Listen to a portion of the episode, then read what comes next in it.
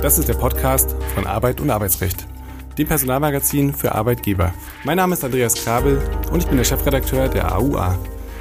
In der Reihe Kurz gefragt sprechen wir regelmäßig mit Dr. Jan Tibor Lellay. Er ist Fachanwalt für Arbeitsrecht und Partner bei Buse in Frankfurt. Er berät seit vielen Jahren Unternehmen umfassend im Arbeitsrecht von A wie Abmahnung bis Z wie Zoll. Herzlich willkommen, lieber Herr Dr. Lellay, zu einer weiteren Folge Kurz gefragt.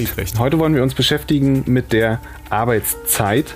Die von Arbeitsminister Hubertus Heil vorgesehenen verschärften Regelungen zur Aufzeichnung der Arbeitszeit wurden zwar von der FDP in der Ampelkoalition kassiert, das bringt das Thema jedoch wieder auf die politische Agenda und sorgt nach dem Urteil des EuGH aus dem Jahr 2019 weiter für Diskussionen. Wie weit geht denn jetzt eigentlich die Aufzeichnungspflicht? Was könnte auf Arbeitgeber zukommen? Und was hat das Ganze mit dem Mindestlohn in Deutschland zu tun? Lieber Herr Dr. Lellay, welche Pflicht Pflichten zur Aufzeichnung der Arbeitszeit gelten derzeit in Deutschland?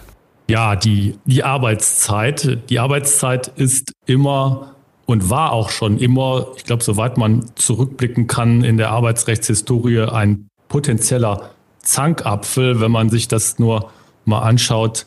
Die historische Entwicklung, Kampf um die 35-Stunden-Woche, das geht ja dann teilweise richtig ins Politische rein.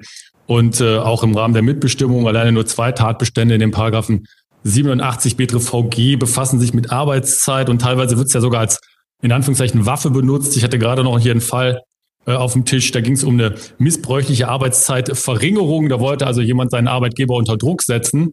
Aber die Aufzeichnungspflichten, die geben den Rahmen ab. Und äh, wenn man jetzt hier reinguckt in den Paragraphen 17 Mindestlohngesetz, MILOG, da muss ja Arbeitgeber Beginn, Ende und Dauer der täglichen Arbeitszeit für alle Beschäftigten festhalten.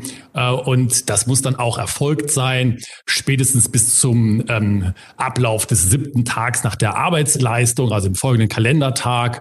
Und äh, hier sind eben grundsätzlich die Arbeitnehmer betroffen, die das ist im Paragraph 2 klein a Schwarzarbeitsgesetz ja genannt, die dort definierten Wirtschaftsbereiche arbeiten und in Wirtschaftszweigen tätig sind. Zum Beispiel eben Baugewerbe, Gaststätten, Beherbergungsgewerbe und so weiter. Aber dann eben auch ganz allgemein außerhalb des MILOG, des Mindestlohnbereichs, der Paragraph 16 Arbeitszeitgesetz, wo ja Arbeitgeberin verpflichtet ist, die werktägliche Arbeitszeit über das ähm, Maß der, also der täglichen Arbeitszeit hinausgehende Maß, nämlich die sogenannten Überstunden aufzuzeichnen. Also das ist so der rechtliche Rahmen, in dem wir uns hier, wenn wir über die Aufzeichnung von Arbeitszeit in Deutschland, die Aufzeichnungspflicht uns unterhalten, darüber sprechen. Und jetzt wird es ja relativ spannend, beziehungsweise ist es auch ein bisschen erstaunlich, denn das Urteil des EuGH, das ich kurz zitiert habe, stammt aus dem Jahr 2019. Und zwar wurde da im Mai drüber gesprochen. Hm, seitdem ist ein bisschen Zeit vergangen. Was hat es denn erstmal mit dem Urteil des EuGH auf sich? Richtig, das äh, ist ja teilweise sogar schon so gesehen worden, es hätte sich nur um einen Sturm im Wasserglas gehandelt. Und manchmal habe ich auch den Eindruck, wenn man so zurückguckt auf das Jahr 2019, mittlerweile haben wir ja 2022, die EuGH-Entscheidung, die berühmte CCOO-Entscheidung, da geht es um eine ähm, Gewerkschaft in Spanien, die da geklagt hatte.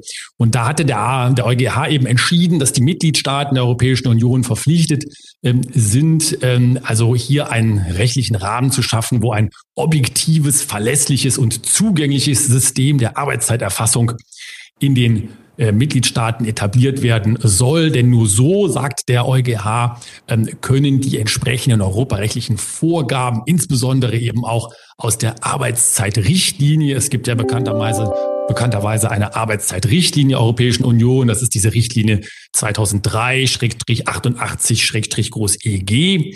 Die müssen umgesetzt werden und ähm, die bloße Dokumentation von Überstunden reicht da nach Ansicht des EuGH nicht. Warum habe ich gesagt, Sturm im Wasserglas? Weil erstmal die Aufregung groß war im Jahr 2019, als die Entscheidung veröffentlicht wurde. Ähm, es gab äh, ganz, ganz viele Fachartikel, äh, es gab ganz viele ähm, Tagungen und äh, Vorträge dazu und dann ist auf einmal erstmal überhaupt nichts mehr passiert.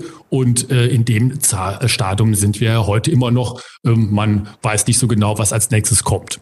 Tja, da stellt sich natürlich die Frage, muss der deutsche Gesetzgeber irgendetwas tun, beziehungsweise diese Argumentation, so wie sie dort ähm, aufgebaut wurde, eigentlich folgen? Ja, das muss man wohl so sagen, ähm, wobei hier dann schon die ersten Fragezeichen kommen, denn ähm, die EuGH-Rechtsprechung ist äh, natürlich für die Mitgliedstaaten verbindlich. Dafür haben wir ja als äh, Bürger der Europäischen Union beziehungsweise als Mitgliedstaaten der Europäischen Union einen Europäischen Gerichtshof. Dafür, äh, ein bisschen ketzerisch gesagt, leisten wir uns den ja. Äh, das heißt, das ist natürlich etwas, was Gewicht hat und was auch eine äh, Pflicht für den deutschen Gesetzgeber ähm, hervorruft. Äh, nur ist es eben im Moment so, dass da erstmal nichts gekommen ist und ähm, teilweise sogar jetzt mittlerweile schon, das habe ich vor kurzem gelesen, in Abrede gestellt wird, dass es überhaupt etwas zu tun gäbe für den deutschen Gesetzgeber. Da wird also nicht gesagt, nein, wir müssen nichts tun, sondern da wird so sinngemäß gesagt, ja, wir haben doch schon genug getan, wobei ich das für nicht so ganz nachvollziehbar halte, ehrlich gesagt.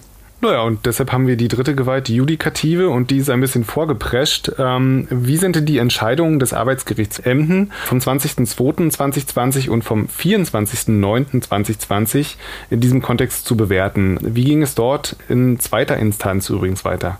Spannende Entscheidungen seiner Zeit. Das war dann so ein wenig der Paukenschlag, wie Sie es zu Recht ja auch gerade gesagt haben, Herr Krabbe, der, der Rechtsprechung. Man hatte so das Gefühl, die Rechtsprechung hatte den ähm, Geduldsfaden verloren, beziehungsweise der war ihr vielleicht gerissen. Nicht wahr? 2019 die EuGH-Entscheidung und dann kommt erstmal nichts vom Gesetzgeber und dann haben vielleicht die Richterinnen und Richter zum Beispiel in Emden beim Arbeitsgericht gesagt, so, jetzt wollen wir mal ran und mal zeigen, dass wir das ernst nehmen, was da aus äh, der ähm, EuGH ähm, gekommen ist. Und da gab es dann diese Entscheidungen, wo gesagt wurde, dass unmittelbar eine Verpflichtung bestünde, äh, die Errichtung dieses objektiven, verlässlichen und zugänglichen Systems äh, zu etablieren. Also eine unmittelbare Verpflichtung für Arbeitgeberinnen und Arbeitgeber. Und das wurde abgeleitet aus dem Artikel 31 Absatz 2 der EU-Grundrechte ähm.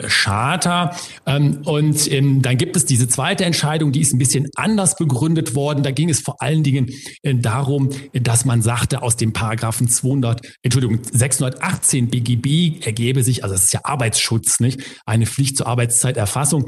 Ähm, aber auch da hat man da in die Richtung so argumentiert und offensichtlich das Gefühl gehabt, hier in Emden beim Arbeitsgericht, dass die Rechtsprechung des EuGH ernster zu nehmen wäre. Interessanterweise ist es dann in der zweiten Instanz die ganzen, äh, die eine Entscheidung ging in die Berufung wieder anders ausgegangen, denn in der zweiten Instanz hat dann das ähm, LAG Hannover ist das ja ähm, ausgesprochen, dass hier eben die Entscheidungen aufzuheben seien.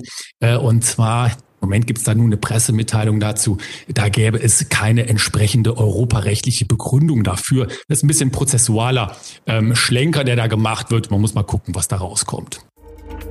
Aktuelle Inhalte, Gerichtsentscheidungen und weitere News aus der Arbeitswelt erhalten Sie auch mit unserem wöchentlichen Redaktionsnewsletter. Mehr Infos dazu finden Sie in der Folgenbeschreibung. Nun hatten wir ja schon darüber gesprochen, den gescheiterten Gesetzesentwurf von Hubertus Heil, aber welche Ideen oder Pläne gibt es denn abseits dieses Vorstoßes noch? Beziehungsweise was war so der Kern der Argumentation bei dem Gesetzesentwurf von Hubertus Heil? Ja, Hubertus Heil, unser ähm, Arbeitsminister hatte äh, den Gesetzentwurf vorgelegt zum zweiten Gesetz zur Änderung im Bereich der geringfügigen äh, Beschäftigung.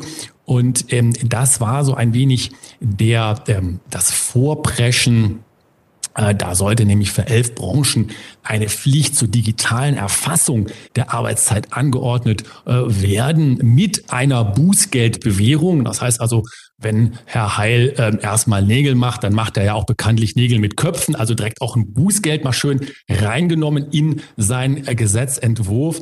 Und da ging es halt vor allen Dingen auch um eine Arbeitszeitdokumentation. Ähm, und ähm, hier ähm, hat man also dann in ähm, den neuen Gesetzesentwurf oder in dieses Vorhaben aufgenommen, dass Arbeitsbeginn, Arbeitsende und Dauer jeweils am Tag der Arbeitsleistung elektronisch und manipulationssicher aufgezeichnet und gespeichert werden sollten. Naja, ähm, da gab es dann natürlich Beschwerden darüber, weil man zusätzlichen Bürokratieaufbau sah und insgesamt ist das Ganze schon doch recht kritisch gesehen worden. Jetzt lassen Sie uns bei den letzten Schlenker noch wagen. Was ist denn auf europäischer Ebene vorgesehen, beziehungsweise was ist da in Zukunft zu erwarten? Ja, wir müssen uns ähm, eben anschauen, letztendlich auch, wie die ähm, EuGH-Rechtsprechung äh, umgesetzt wird. Und hier ähm, werden wir natürlich auch auf der europäischen Ebene die einzelnen Mitgliedstaaten weiterhin in der Pflicht sehen, und ähm, die konkrete Zeiterfassung zu regeln. Ähm, wie weit das dann im Ergebnis auf die Mitgliedstaaten runtergebrochen wird, ist die nächste Frage. Ähm, wir können, denke ich, davon ausgehen, dass es in der einen oder anderen Form in absehbarer Zeit durch die EuGH-Rechtsprechung eine Umsetzung dieser neuen Vorgaben auch in Deutschland, aber eben auch in anderen europäischen ähm, Mitgliedsländern der Europäischen Union geben wird. So, jetzt haben wir im Prinzip theoretisch zusammengetragen, wie der Meinungsstand ist, was so in der Vergangenheit passiert ist, seit diesem, wie Sie sagen, Paukenschlag. Interessant ist jetzt aber natürlich für Arbeitgeber, was sollten diese konkret in diesem Moment tun, insbesondere wenn flexible Arbeitsmodelle gelebt werden und war eine Aufzeichnung die innerbetrieblichen Regelungen, ich sag mal, konterkariert. Ich bin immer schon ein großer Verfechter von digitalen Arbeitszeiterfassungssystemen gewesen. Das ist nach dieser EuGH-Rechtsprechung natürlich erst recht äh, zu empfehlen. Ähm, und ähm, hier muss man eben ganz klar äh, sagen, das sind die Vorgaben, die auch in die moderne Arbeitswelt passen. Ähm, und ähm, hier ist es ja dann häufig so, dass Mitarbeiter eben selbst und ohne, dass ihm die Personalabteilung äh, ständig über die Schulter kommt, äh, schaut, die Arbeitszeit kontrolliert, zum Beispiel durch das ähm, Aus- und äh, das, das Ein- und Ausloggen äh, im, äh, beim Computer am Arbeitsplatz oder auch durch das Ankommen im Gebäude, nicht durch eine Zugangskontrolle. Und das sind aus meiner Sicht einfach Dinge, die heute State of the Art sind, wie man so schön sagt, in einem modernen Unternehmen. Ähm, das gibt ja zum Beispiel auch als App. Ja, also man fragt sich ja immer, wofür gibt es keine App? Dafür gibt es natürlich auch eine App. Und das sind einfach Dinge, die man meiner Meinung nach, wenn man eine moderne Personalarbeit, eine moderne Unternehmensführung in den Vordergrund stellt, die braucht man heutzutage. Was droht den Unternehmen, wenn sie das nicht tun derzeit? Ja, also wenn man das jetzt nochmal auf die EuGH-Rechtsprechung bezieht, dann ähm, könnte man sich überlegen, äh, hier gibt es vielleicht einen Verstoß, wobei ja eben die Rechtsprechung noch nicht in deutsches Recht umgesetzt worden ist. Was immer eine Schwierigkeit natürlich ist, ist die Frage von Nachweisbarkeit und auch natürlich eine Frage, wenn man so ein bisschen sich in die Mitbestimmungstatbestände nochmal begibt, inwieweit da zum Beispiel auch ein Betriebsrat mal nachfragen könnte und sagen könnte, Gott, äh, wie macht ihr denn das überhaupt? Wie seid ihr denn überhaupt in der Lage, die Mitarbeiter in dem sind zu kontrollieren, ob sie nun Überstunden machen, ja oder nein, und wie zum Beispiel auch die Vorgaben des Arbeitszeitgesetzes eingehalten werden. Alles das muss man ja tun und das ist auch vor der EuGH-Rechtsprechung natürlich schon zu tun gewesen und hier gibt es dann Lücken, wenn man da keine vernünftige Dokumentation hat. Jetzt haben wir ja darüber gesprochen, dass ähm, möglicherweise ein Arbeitgeber das gar nicht möchte. Ich würde jetzt gerne noch ein bisschen tiefer bohren und äh, auf einen anderen Aspekt eingehen, nämlich äh, die Frage, was passiert eigentlich bei Teams, die sich aus verschiedenen Nationalitäten, also mit entsprechend verschiedenen Wohn- und Arbeitsorten in unterschiedlichen Zeitzonen zusammensetzen, deren Arbeitsvertrag aber dem deutschen Recht unterliegt. Also wie gehe ich als Arbeitgeber davor? Ich, ich muss die Leute ja irgendwie zusammenbringen zu einer Zeit, damit sie zusammenarbeiten können. Ja, ein schwieriges Problem für viele Unternehmen heutzutage. Sie haben es angesprochen, Herr Krabbel, wenn man in der global operierenden Company arbeitet, verschiedene Zeitzonen, Mitarbeiter in Nordamerika oder Asien, äh, das ist ähm, arbeitszeitrechtlich immer eine, eine Schwierigkeit. Man kann es ähm, etwas abschichten in dem Sinne, dass man sagt, auch wenn der Arbeitsvertrag deutschem Recht unterliegt, die Mitarbeiter selber aber nicht in Deutschland äh, arbeiten, also zum Beispiel in Nordamerika oder in Asien, ähm, dann haben die ja auch diese Arbeitszeitvorgaben in dem Sinne nur einzuhalten, dass sie da vor Ort sich dran halten. Im Ergebnis muss man hier wohl darauf sich ähm, kaprizieren und sagen, wenn man ähm, entsprechende Tools, gibt es da ja auch für die Personalarbeit, eine einheitliche Zeiterfassungssoftware einsetzt, eine einheitliche HR-Management-Software einsetzt, dann kann man hier solche Schwierigkeiten weit weitestgehend in dem Sinne umgehen, dass man die größtmöglichen Überlappungen in den zulässigen Arbeitszeiten feststellt und dementsprechend dann auch über die üblichen Zeitzonen oder die verschiedenen Zeitzonen effektiv zusammenarbeiten kann.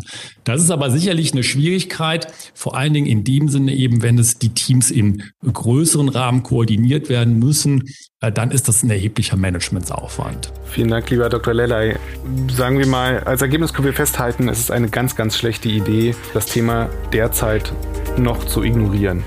Vielen Dank und bis zum nächsten Mal. Tschüss, bis dahin. Dankeschön, tschüss.